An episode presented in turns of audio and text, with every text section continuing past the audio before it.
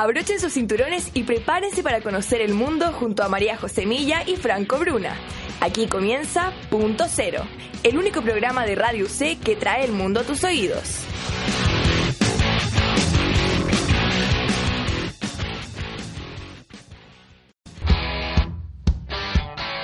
Hola, ¿cómo están ustedes? Muy buenas tardes. Viernes 18 de octubre, ya a mitad de mes. Ha pasado bien rápido, la verdad. Y son exactamente las 3 con 4 minutos de la tarde. Nos vamos a un nuevo capítulo de Punto Cero. Y primero les recuerdo que nos sigan en redes sociales, en Instagram y Facebook como arroba punto cero radio C porque esperen un ratito esta tarde porque ya estamos por subir el comercial correspondiente al país de hoy, que por si no han visto las pistas en Instagram, vayan a verlas porque están muy buenas y son cosas muy conocidas que de inmediato van a saber hacia qué país nos vamos el día de hoy. Les voy a partir dando una pequeña pista que dimos en redes sociales, pero que por si no la han visto tienen que tener en cuenta. Hay una novela muy famosa de un escritor de renombre que eh, cuenta la historia de dos personajes que van viajando y les voy a dar las características físicas de estos personajes. Uno es muy delgado, si uno lo ve es un muy flaquito, como diríamos acá en Chile, pero su compañero es todo lo contrario y de hecho esta característica de ser eh, eh, un poquito más con sobrepeso, este personaje le da su apellido. Y por supuesto que estamos hablando de El Quijote de la Mancha, eh, una novela española que es el país al que nos vamos el día de hoy, España, uno de los países que dominó durante la época mm, de las coronas y que por supuesto llegaron hasta acá a Chile, un país de mucho renombre, España, y que destaca eh, a través de la historia por su literatura, por su música y por tantas otras cosas que vamos a hablar el día de hoy. Pero, eh, por supuesto, primero les cuento que hoy día estoy solita, estoy sin Franco porque él tiene que acudir al deber periodístico. Y para comenzar a adentrarnos en España, vamos a escuchar la primera cápsula que preparó nuestra periodista Paulina Cabeza.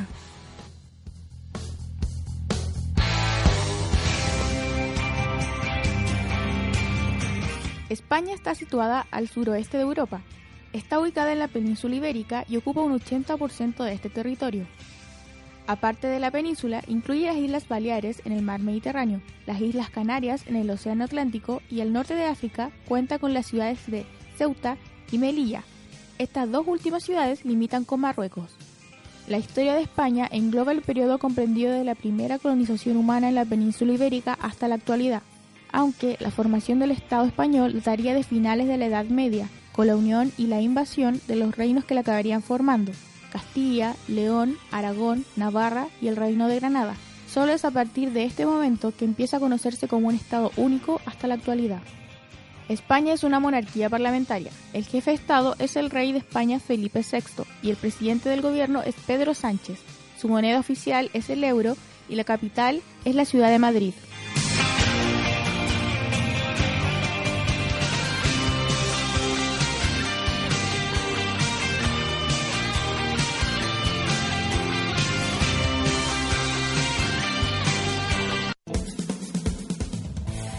Estaba entonces la información inicial para comenzar este recorrido por España, un país que nos gusta mucho porque tiene de partida una lengua hermosa y estamos aquí con dos invitados para suplir, por supuesto, la falta del otro conductor el día de hoy. Primero presento a Guillaume Loens. Ahí está, sí. ¿Sí? ¿Lo dije bien? Sí, Guillaume. Se dice Guillaume porque, bueno, el nombre es francés y por eso tiene esa pronunciación. Guillaume. Y eh, también estamos con Guillermo Pérez. Hola, buenas que hoy día se da la coincidencia de que los dos al final se llaman igual. Sí, básicamente sí. Más distintos. Sí. claro, son distintos, pero muy parecidos y los dos españoles. Entonces va a ser una confusión, así que determinemos al tiro cómo les decimos a cada uno a lo largo del programa. Eh, a mí, Guillaume. Guillaume. Eso es. Y a mí, Guillermo, Guille, como quieras. Ya te voy a decir Guille y Guillaume para que no haya confusión. Parto preguntándoles, chiquillos, eh, cuéntenme de qué ciudad viene, lo comentábamos un poco antes de comenzar, pero cuéntenme esta anécdota de cómo es que se conocieron acá y no en su país. Pues venimos de Madrid y llevábamos dos días de clase cuando yo recibo un correo al, al Gmail de la Politécnica, que es donde estudiamos, y eh, me escribía Guillón diciéndome qué tal todo, a ver si nos ponemos en contacto, que estoy aquí y, y no conozco a nadie. Y quedamos esa misma tarde y fue cuando nos pusimos al día y nos conocimos aquí y allí. Eso es, sí. O sea- hemos estudiado los dos juntos en Madrid, en la misma facultad. Lo que pasa es que como estábamos en años diferentes, en cursos distintos, no, no habíamos tenido la oportunidad, pero en cuanto hemos llegado aquí, hemos coincidido en- además en algunas clases y... Claro, Buena Guillaume, onda. un año mayor, ¿no? eh, tres, tres años. Tres años. Eso es. Eso, tres años mayor. Entonces ya está titulado y acá con magíster. Exactamente, sí. Eh, Pero Guillermo viene por intercambio de pregrado. Yo estoy en el pregrado, sí, estoy en el último año de allí, que son cuatro, y al terminar esto solo me quedaría hacer la tesis y las prácticas. Claro, y hablábamos también que estudian lo mismo, ingeniería en minas. Entonces, ¿por qué eligen Chile eh, para esta carrera?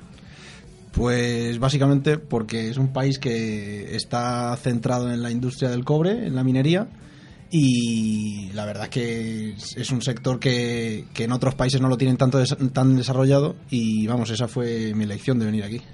La mía también, sí. ¿Y pensarían a futuro venir a trabajar para acá y vivir acá o pretenden quedarse en España? Mm, Nunca se sabe. Hombre, yo sí tengo la oportunidad de poder encontrar aquí trabajo y, y ver cómo funciona el sector, sí que me gustaría quedarme al menos un tiempo y probar a ver qué tal.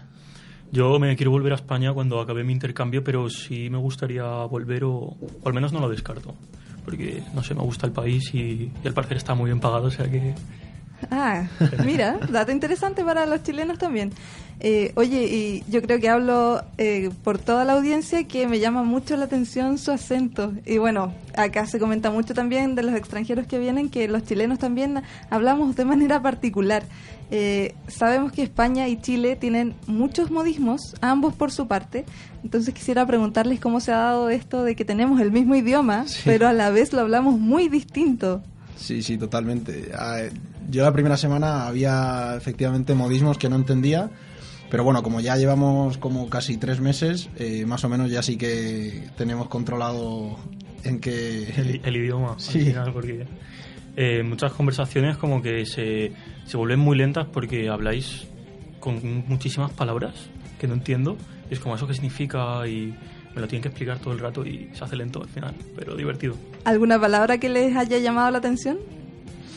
Eh, bueno, te tratan de huevón aquí todo el rato, entonces... Omitamos eso para mantener Ah, el lenguaje académico. Bien, bien. Bueno, pues... eh, sí, sí, hay, hay algunas palabras que son, son muy graciosas. Lo que pasa es que como estamos en horario académico tampoco voy a ponerme a decirlas. Claro, pero por ejemplo, eh, les voy a preguntar por un modismo de ustedes que vi y me llamó mucho la atención. Sí. ¿Por qué flipar? ¿Qué es eso? ¿Cómo se usa? Flipar es un término como alucinar, estar por encima de algo, ¿no? Eh, sobreexcederte un poco. Así lo entiendo yo, básicamente, ¿no? ¿Tú Sí, como, como muy impactado, ¿no? También de estoy flipando, es como... ¡Wow! Sí, es estar en shock. Sí. Ha sucedido algo y madre mía, estoy flipando con esto. Sí, Un asombro. sí eso es. Ya, y por ejemplo, otro que me llamó mucho la atención, que yo había entendido como que se podía usar igual como este de flipar. Eh, ser la leche, es la leche. Sí, también es algo que, que tira más por el lado de que te gusta mucho, que, que te parece increíble y es esa expresión al final. Sí, estaba intentando encontrar un sinónimo en, en el chileno, pero no, no me acuerdo. No, es, es lo que ha hecho Guillaume. Mira, ¿y cuál otro les ha llamado la atención de acá? Es que, de verdad, el primer país que veo que tiene tantos modismos como nosotros. A mí, por ejemplo, me sorprende que eh, en cuanto a la fruta es todo diferente. Por ejemplo, nosotros decimos fresa y vosotros decís frutilla. Eh, a la palta nosotros lo llamamos aguacate. Y bueno, hay infinidad realmente. Cuando he ido a la feria, que nosotros lo llamamos mercado también, eh, vas paseando y claro, cada vendedor está intentando vender el producto y es completamente diferente. O sea, no... Las frutas y las verduras sí que se nota difer- la diferencia, sí. Y yo en el caleta, por ejemplo, cuático, brígido, son como... No sé, me chocaron mucho de entrada. Bueno, algo acuático yo diría que es algo que te hace flipar, ¿no? Sí. Podría usarse así. Oye, y voy a partir por, Gui- por eh, Guillem Sí. Loens, para em, irnos a la canción favorita de España. sí. Así que te pregunto, ¿cuál es tu canción y de quién favorita española? A ver, es bastante complicado elegir una, pero bueno, al ser enfocado a España, eh, es flamenca la canción, es de Niña Pastori y se llama En tres minutos. Y esa, digamos, es la que, la que más me inspira y me trae, me trae el recuerdo de la tierra. Me gusta mucho, sí. Perfecto, entonces nos vamos a escuchar esta canción que te recuerda a la tierra y te inspira. Nos vamos con En tres minutos de Niña Pastori aquí en www.radioc.cl.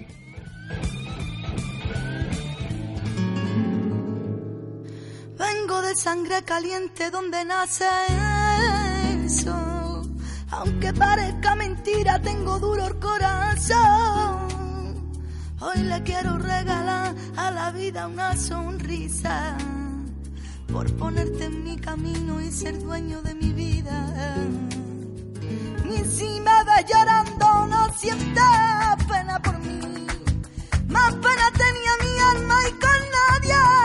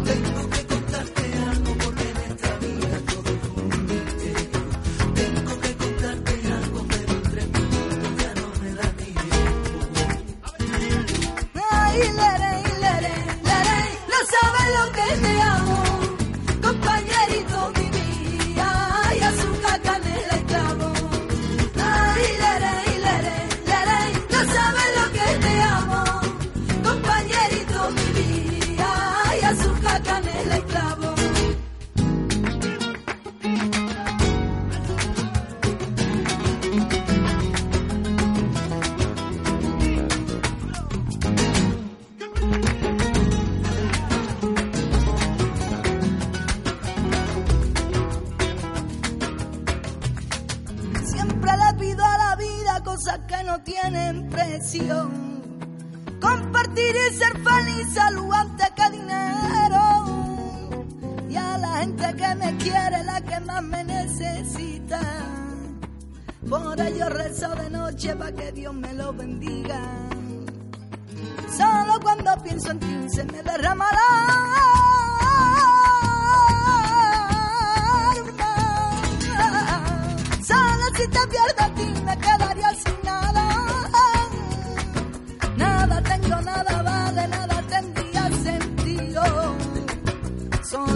Solo lucharía por ti porque eres mi cinco sentidos.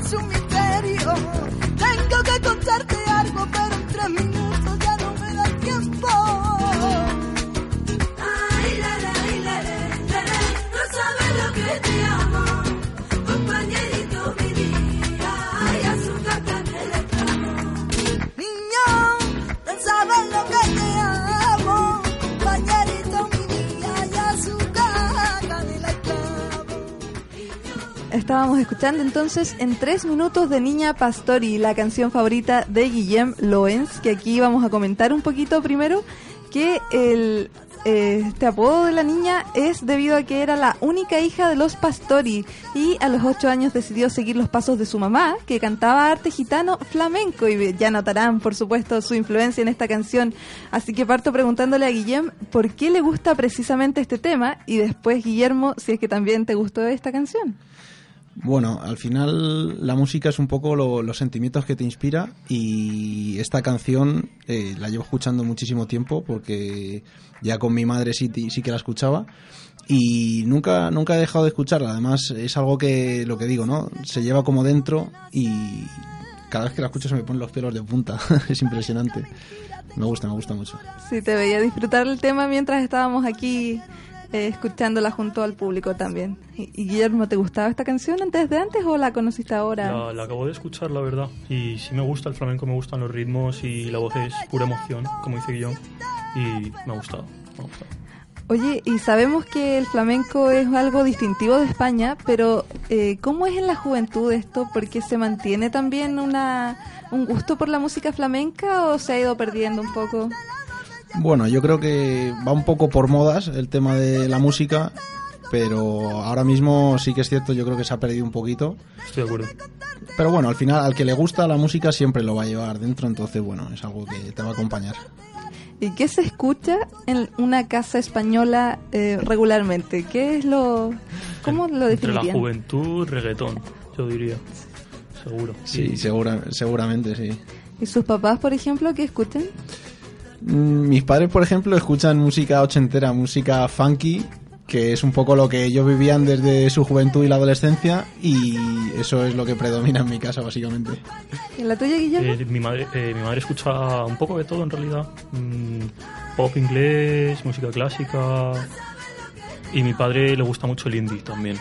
Claro, pero entonces no se mantiene esta identidad como española en la música. Mm, no. yo creo que es lo que te digo, va un poco por gustos y cada uno cada uno decide. O sea, de puertas afuera es mucho España igual a flamenco, pero en realidad no tanto. ¿No? Entonces, ¿qué sería además? España igual a, no sé. A variedad, no lo sé, no sabría qué responderte. bueno, ahí sí, es cierto que fuera en el mundo los conocemos mucho por esta música flamenca y sí, yo pensaba que era más como que estaba más ferviente el tema, pero Vámonos a otro tema muy español también, que son las letras. Supongo que ustedes tuvieron que leer algo del siglo de oro de las letras, por ejemplo, cuando estaban en el colegio.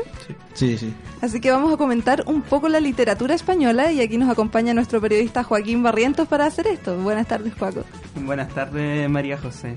Bueno, sí, sí, vamos a hablar de la literatura española. Esta Primero que todo habría que contextualizarla aproximadamente en el siglo XIII y se podría mencionar como primera obra en sí, como que se toma de inicio desde sí el cantar del Mío Cid, que no se tiene mucha claridad del autor en sí, pero se menciona por lo menos que el copista de este fue un tal Per Abad o Pedro Abad, que se tomaba como muchas veces un nombre, el nombre de Pedro Abad como de supuesto copista, de diversas obras en la época.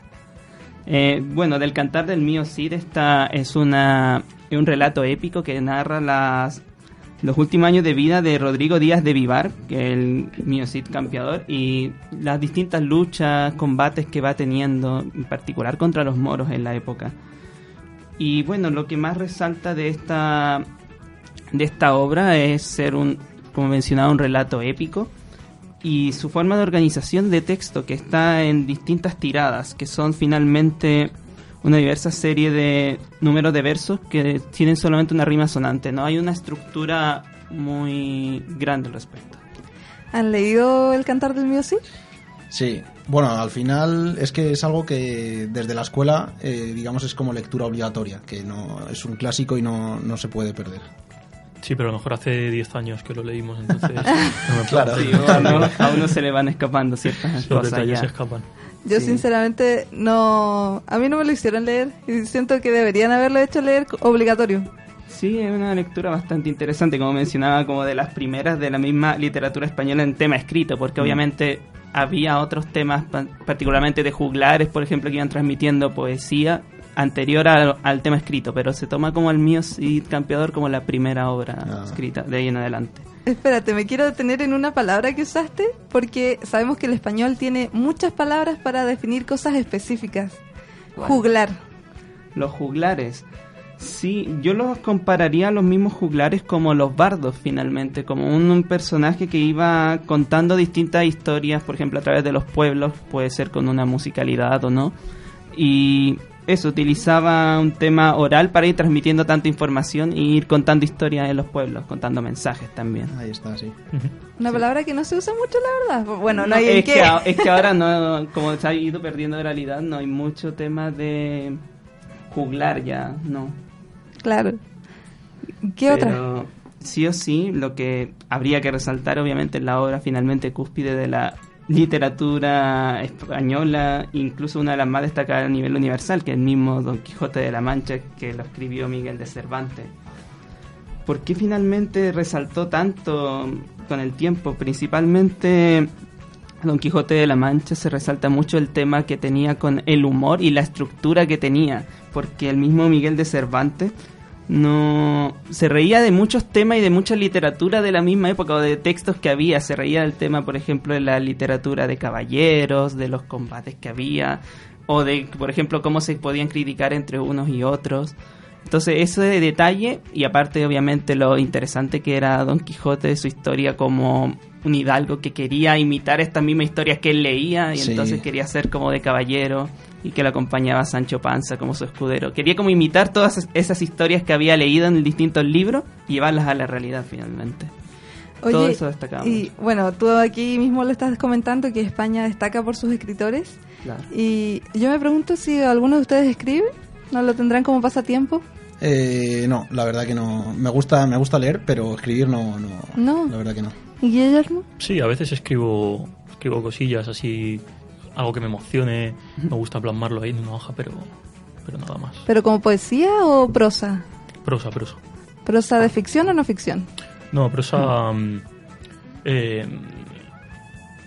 un ¿Novelas? sí, un poco de mi vida, ¿sabes? Ah, es- mira, Autobiográfico. Sí, autobiográfico. Bien personal. Ahí está. Bien qué interesante. Capaz que estemos hablando aquí con el futuro premio No. Nobel, Vale. Que va. Alta expectativa. pero no hay por qué eh, dudarlo. hay que tener esperanza. Sí, uno tiene que tener fe en sí mismo. Así que, ¿qué otra cosa podemos destacar para ir cerrando esta sección de literatura? Yo personalmente eh, me gustaría resaltar eh, la- el texto de La Niebla de Miguel de Unamuno, que ya es un autor del siglo, finales del siglo XIX, principios del siglo XX, una destacada figura de la generación del 98 de escritores que estaba bien afectado en sí por los resultados, principalmente de la guerra hispano-estadounidense y cómo había una cierta decadencia de la posición de España como potencia en el mundo, pero en sí el tema de Unamuno es de que era bien sarcástico y crítico de el tema del racionalismo y en particular la niebla como que se ríe o se burla un poco de cómo son los un personaje ahí que en este caso es Augusto Pérez y cómo él descubre de que él no es un ser creado por el mismo Unamuno. Entonces como que tiene que enfrentarse a esa disyuntiva de por qué mi creador hace esto, por qué me trata así, por qué como que empieza a divagar un poco de su razón de existir finalmente, que es una creación simplemente de ficción de Unamuno.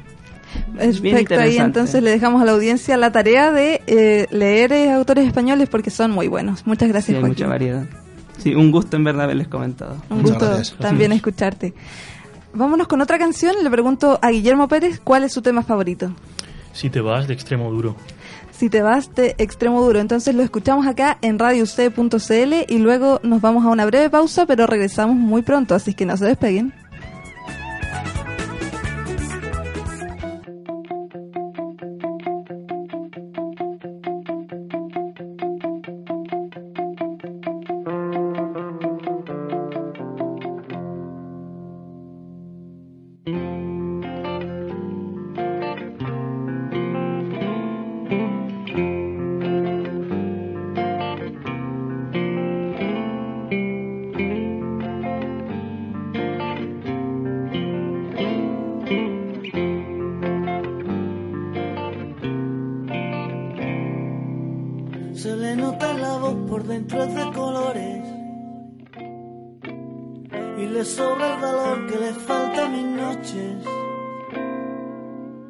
Se juega la vida siempre en causas perdidas.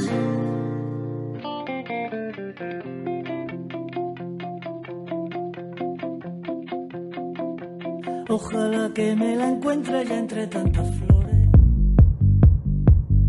Con una programación hecha para ti, en Radio C te contamos todo lo que la está llevando en música, cultura, tendencias, deportes y actualidad.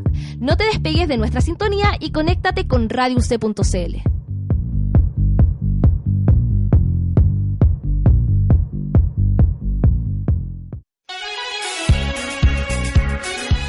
Lo mejor y lo último de la música chilena lo encuentras en Radio UC. Todos los martes y jueves a las 20 horas, no te pierdas las mejores entrevistas, música en vivo y noticias que Producto Nacional trae para ti. Todos los martes y jueves a las 20 horas, sintoniza Producto Nacional, solo por Radio UC.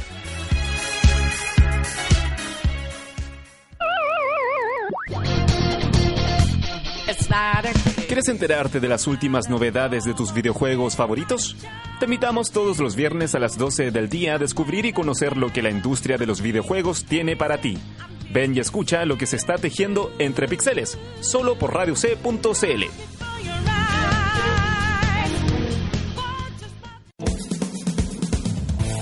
Y antes de irnos a la pausa, escuchábamos Si te vas de Extre Moduro, una canción, la verdad, bastante larga y por ustedes saben, los tiempos de la radio no podemos ponerla al completo, pero le pregunto a Guillermo por qué le gusta ese tema.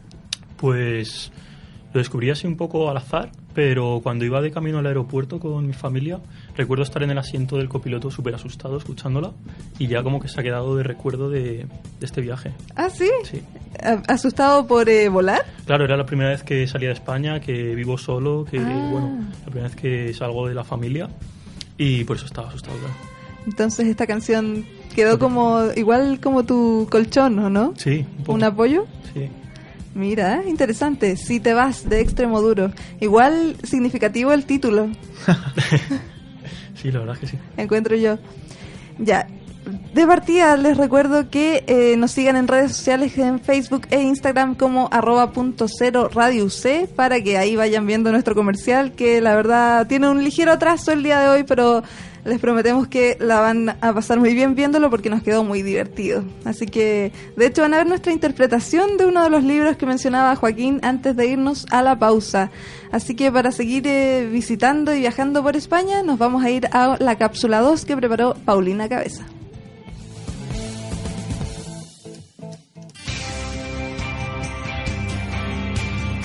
Dentro de los lugares más importantes encontramos la Basílica de la Sagrada Familia en Barcelona, la cual es considerada una de las basílicas católicas más impresionantes del mundo. Diseñada por el arquitecto Antonio Gaudí, sus obras se iniciaron en 1882 y su terminación está prevista para el 2026. Aún así, cada año millones de visitantes quedan maravillados ante ella. Después encontramos la Mezquita de Córdoba, la cual comenzó a construirse en el siglo VII. Durante años fue la segunda mezquita más grande del mundo por detrás de la Meca, hasta que en 1588 fue superado por la Mezquita Azul de Estambul. En 1882 fue reconocida como bien de interés cultural y desde 1985 es considerada un patrimonio de la humanidad por la UNESCO. En Sevilla podemos encontrar la Plaza de España. Este conjunto arquitectónico ubicado en el Parque de María Luisa se construyó en 1914 y 1929 como edificio principal de la Exposición Iberoamericana de 1929. La Plaza de España ha sido utilizada como escenario en múltiples y variadas películas. En ese sentido, la Academia de Cine Europeo la ha elegido como tesoro de la cultura cinematográfica europea.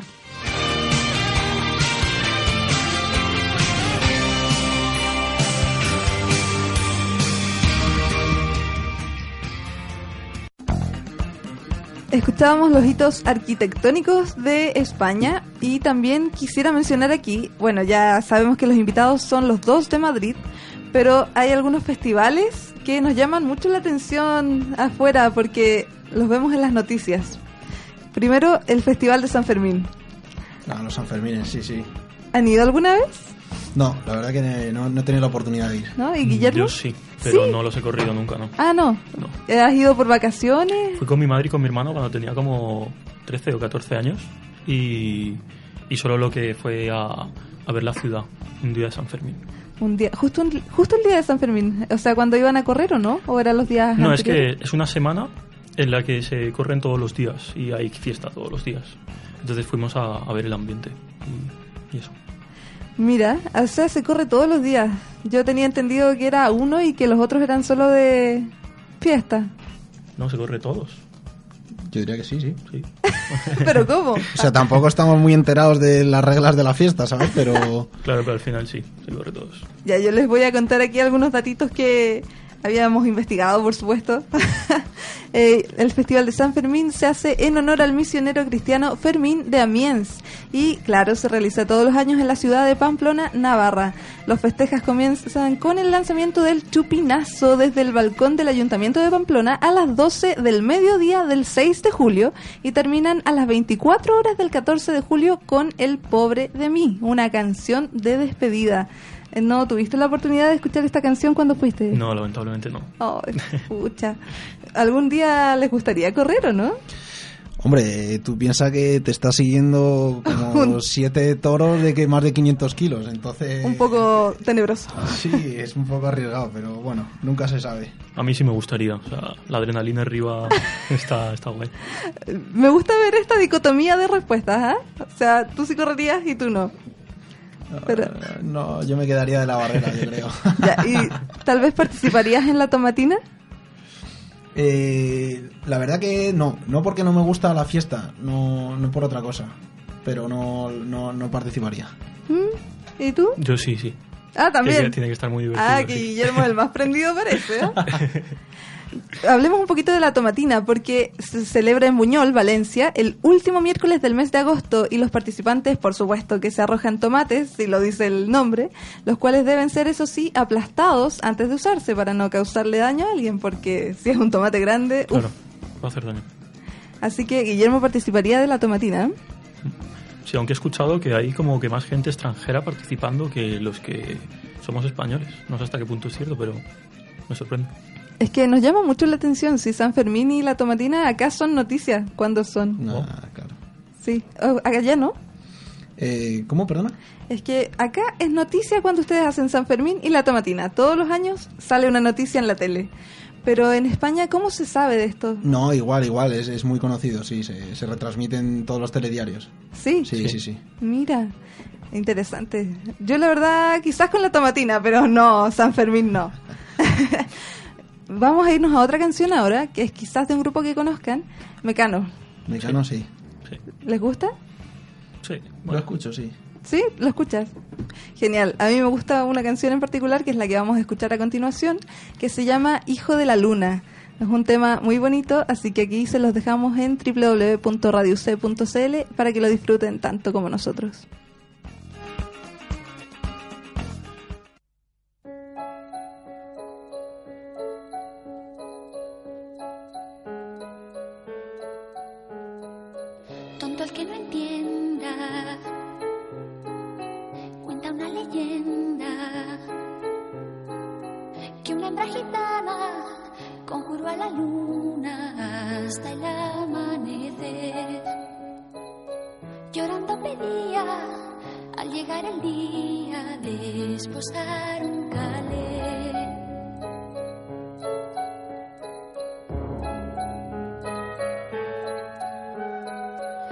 A tu hombre piel morena, desde el cielo habló la luna llena, pero a cambio quiero el hijo primero que le engendres a él.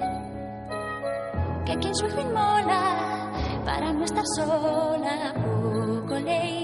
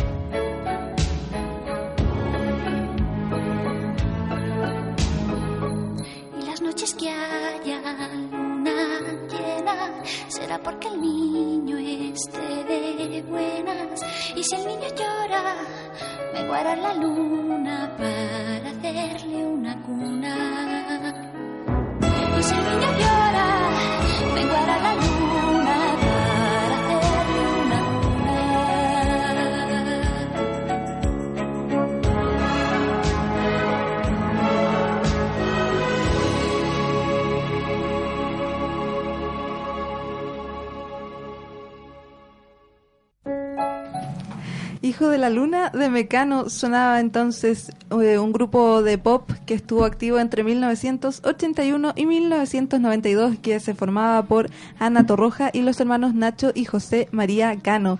Durante su periodo de actividad vendieron más de 25 millones de discos y lanzaron seis álbumes de estudio. Y personalmente esta es una de las canciones que más me gusta. No sé qué opinan Guillem, ¿era? Sí, Guillaume, Guillaume. Guillaume y Guillermo. Eh, no, o sea, no es un grupo que escuche frecuentemente, pero sí que la conocía la canción. Sí, a mí me recuerda mucho a mi madre. Mamá, te quiero. Ah, ay, qué lindo. Ojalá y le digas después que te escuche o que te esté Se escuchando supone ahora. que me está escuchando. Ah, pero- ¿sí? sí, Pero es desde Madrid. desde Madrid. Mira, qué lindo. Mándale otro saludo. Hola, mamá. Mira, te recuerdo entonces a tu mami, Hijo de la Luna. Qué bonita canción. Me gusta mucho que te recuerdes, fíjate. Pero eh, ahora nos vamos a ir a otro tema muy interesante porque son eh, vamos a hablar de personajes que son más contemporáneos que los que nombraba Joaquín en delante porque eh, su área de expertise era el arte, la pintura. Y para hablar de eso estamos con nuestra periodista Fernanda Otero. Hola Fer, ¿cómo estás? Hola, buenas tardes. ¿Yo bien ustedes? Yo estoy muy bien aquí. Genial, encantado de estar aquí. Qué bueno, qué bueno. Eh, sí, les vengo a hablar de pintores. Voy a hablar de dos en profundidad. Voy a mencionar como algunos ahora al principio. Eh, destacar, no sé, Pablo Picasso, precursor del cubismo y autor de obras como La Guernica y La mujer que llora. Después tenemos a Salvador Dalí con La persistencia de la memoria, que son los relojes derretidos. Recuerdo esa imagen. Sí, esa es típica. Em, después tenemos a El Greco con la purificación del templo y la curación del ciego. Y un cuadro que a mí, mí me encanta porque desde chica como que me marcó, que es de Francisco de Goya, que es Saturno devorando a su hijo. Mm, sí, impactante ese cuadro. Sí, es, es, es muy fuerte, pero Sí. tengo un recuerdo, me acuerdo lo vi cuando era muy chica como en la sala de artes de mi colegio y se me quedó pegado por siempre. Sí, sí, es impactante. Sí, pero bueno, hoy día voy a hablar específicamente de Diego Velázquez y de Joan Miró.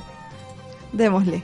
Eh, bueno, Diego Velázquez nació en Sevilla el año 1599 y es considerado uno de los mayores exponentes del estilo barroco y uno de los más importantes artistas de la cultura española en general. Eh, inició sus estudios de dibujo el año 1611 bajo la tutela del pintor Francisco Pacheco, que era incluso amigo cercano de su padre. Y destacó rápidamente por su rápido aprendizaje y efectivamente tenía mucho talento para el dibujo y la pintura. Sí, sí, ha- hay unas obras muy bonitas de él. Sí, y después de todo ese tiempo de preparación, cerca de sus 20 años, se dirigió a Madrid porque lo que él quería era ser eh, pintor de la corte. De la corte del rey Felipe IV. Qué ambicioso. Sí, y fue, pero lo rechazaron porque no tenía ningún tipo de respaldo o recomendación. Entonces volvió a Sevilla a perfeccionar lo que a él le gustaba más, que era el realismo.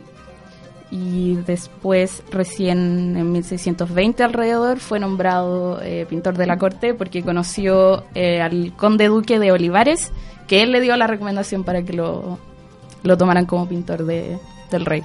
Lo logró. Sí. Oye, chiquillos, ¿y ustedes tienen algún pintor español favorito? ¿Alguno que les guste más que otro? Muy Pues- particular, en realidad.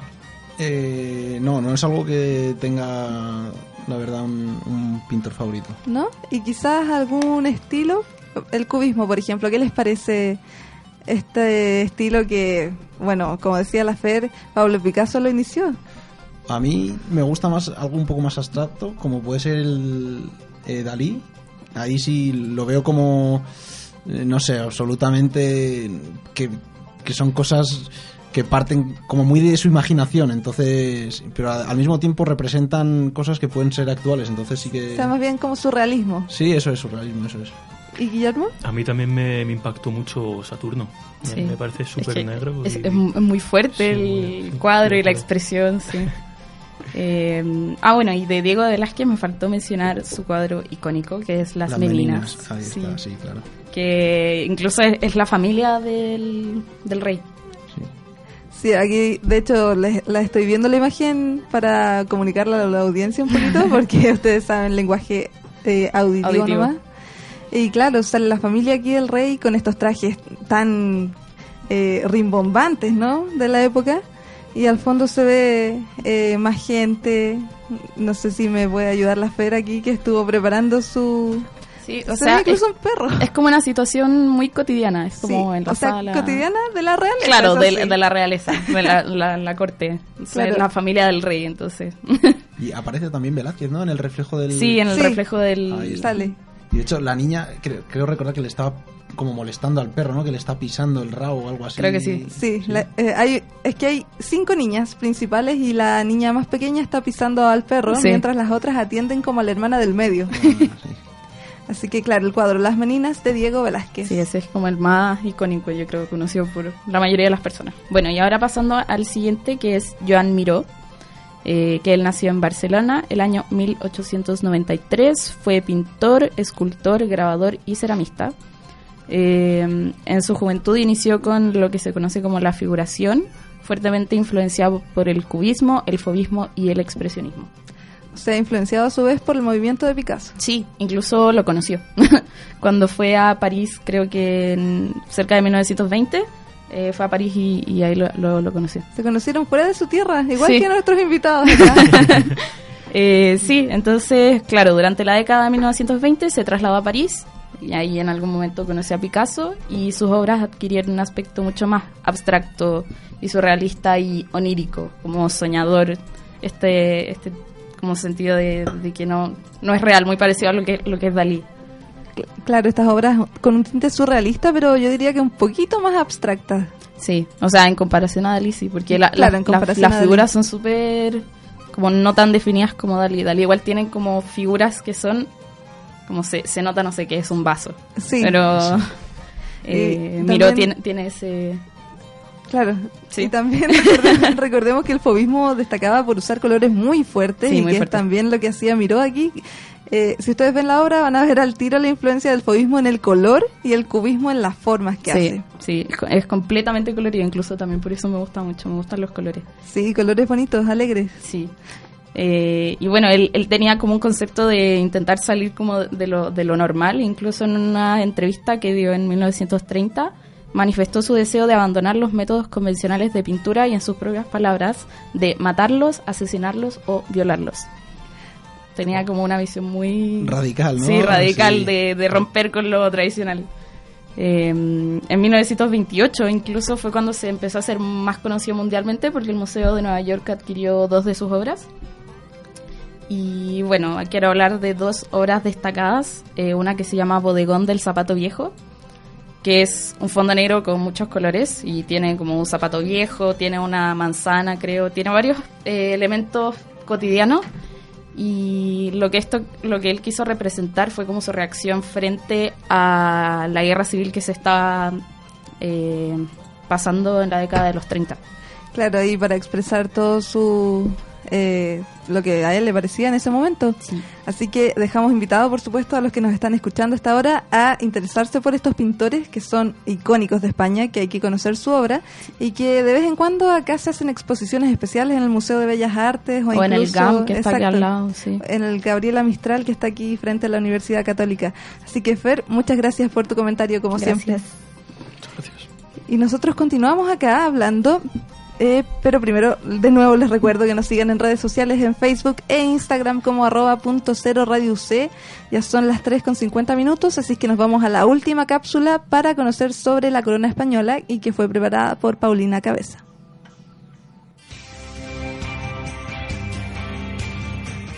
España es una monarquía de larga data, solo interrumpida durante tres periodos, el de la Primera República entre 1873 y 1874, el de la Segunda República entre 1931 y 1939 y durante el régimen franquista ocurrido entre 1939 y 1975. Se considera que la monarquía española tiene su origen en el matrimonio de Isabel de Castilla y Fernando de Aragón, ocurrido en 1469, los llamados Reyes Católicos. Esta unión cambió definitivamente el polo de la Reconquista. Así, tras la Guerra de Granada en 1492, donde Granada se incorporó a España, se inició un nuevo capítulo en la historia, la unificación de todo el territorio español bajo una única corona y una única religión, la católica. Actualmente, el representante de la monarquía española es el rey Felipe VI, junto a su esposa Leticia y sus hijas, la princesa de Asturias Leonor y la infanta de España Sofía. Felipe VI recibió el trono en 2014, cuando su padre, el rey Juan Carlos I, abdicó en su favor después de 39 años de reinado.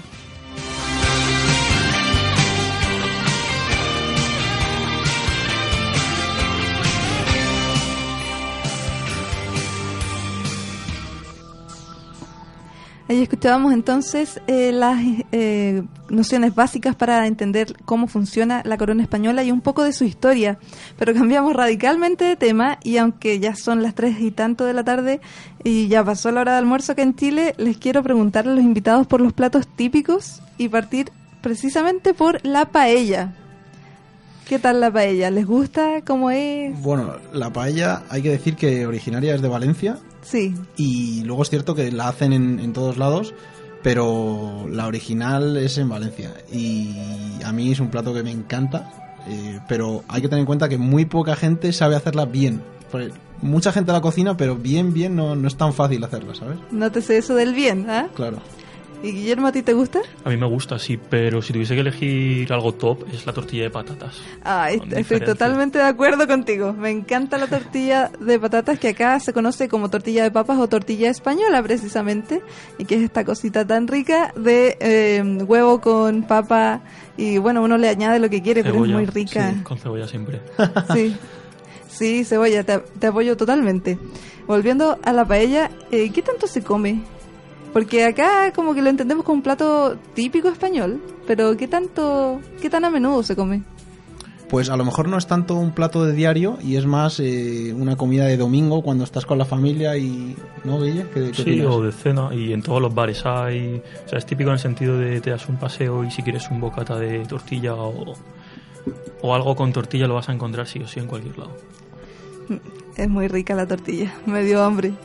Eh, un, un plato que también hay que destacar aquí, el queso manchego. No sé si lo han comido, les suena. Sí, yo es que, bueno, como tengo familia francesa, mi padre es francés, en el tema de los quesos, la verdad es que me encantan. Pero sí, el queso manchego está muy bueno y, y sí, sí que lo he probado. ¿Y Guillermo? Yo también, sí, está, me gusta mucho, está muy bueno. ¿En qué destaca este queso? Porque uno podría pensar, ¿es queso? ¿En qué se diferencia y qué lo hace tan especial?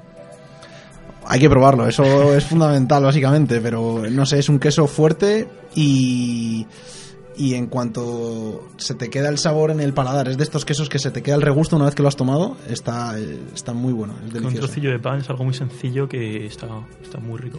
Entonces hay que probar el queso manchego, la tortilla española y la paella para todos aquellos que no han degustado alguno de estos platos. Y les, eh, bueno, ya para ir cerrando el programa, les pregunto si, bueno, les debe sonar porque es un genio de la guitarra, Paco de Lucía. Sí, por supuesto, sí. Muy virtuoso, ¿no? Sí, un maestro. Maestro, precisamente. Así que nos vamos con esta última canción acá en Punto Cero, Entre Dos Aguas, interpretada por Paco de Lucía.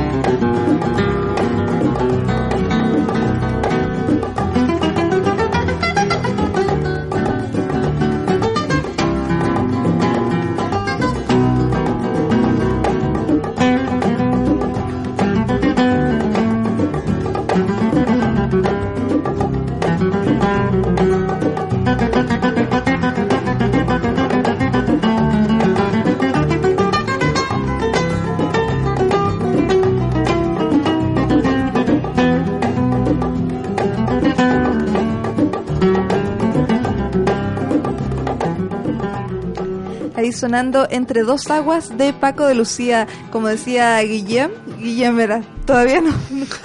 Todavía no se ha quedado con el nombre. No. Guillaume. Guillaume, Guillaume. Sí, ahí está. Ya, como decía Guillaume, este maestro de la guitarra, un totalmente eh, virtuoso de la música que era Paco de Lucía y que era su nombre artístico, por supuesto, ya que su nombre real era Francisco Sánchez Gómez, un cantautor, guitarrista y compositor. Ya se nos va acabando punto cero, así que aquí empezamos a despedir a Guillón, Sí. Guillón y Guillermo. Muchísimas gracias por haber estado acá. A vosotros por invitarnos. Sí, ha estado divertidísimo. Muchas gracias. Espero que les haya gustado estar en la radio. Sí, una buena experiencia. sí. Y nos vamos con el último dato que nos va a entregar Guillón para cuando vayamos a España, que está muy bueno. Eh, respecto a lo de las comidas, hay una comida que son las croquetas y en, en la Plaza de Sol, que es digamos la más emblemática de Madrid, hay un sitio que se llama Casa Labra, que tiene como 100 años de historia y, y la especialidad son las croquetas de bacalao y están buenísimas. Si alguien pasa por allí, por favor, que pruebe una porque no, no lo va a olvidar. Hay, hay que ir, les dejamos el dato porque aquí estábamos babeando ya por esa comida, así que para que lo anoten y eh, recuerden cuando estén ahí que punto cero les dio el dato. Así que ya nos vamos terminando. Eh, muchas gracias por habernos acompañado el día de hoy. Nos vemos el próximo viernes con otro país, así que esténse atentos para ver a dónde viajamos la próxima semana y como siempre síganos por nuestras redes sociales. Pronto va a estar el spot, así que ahí vayan a arroba punto cero radio C en Facebook e Instagram. Nos vemos el próximo viernes.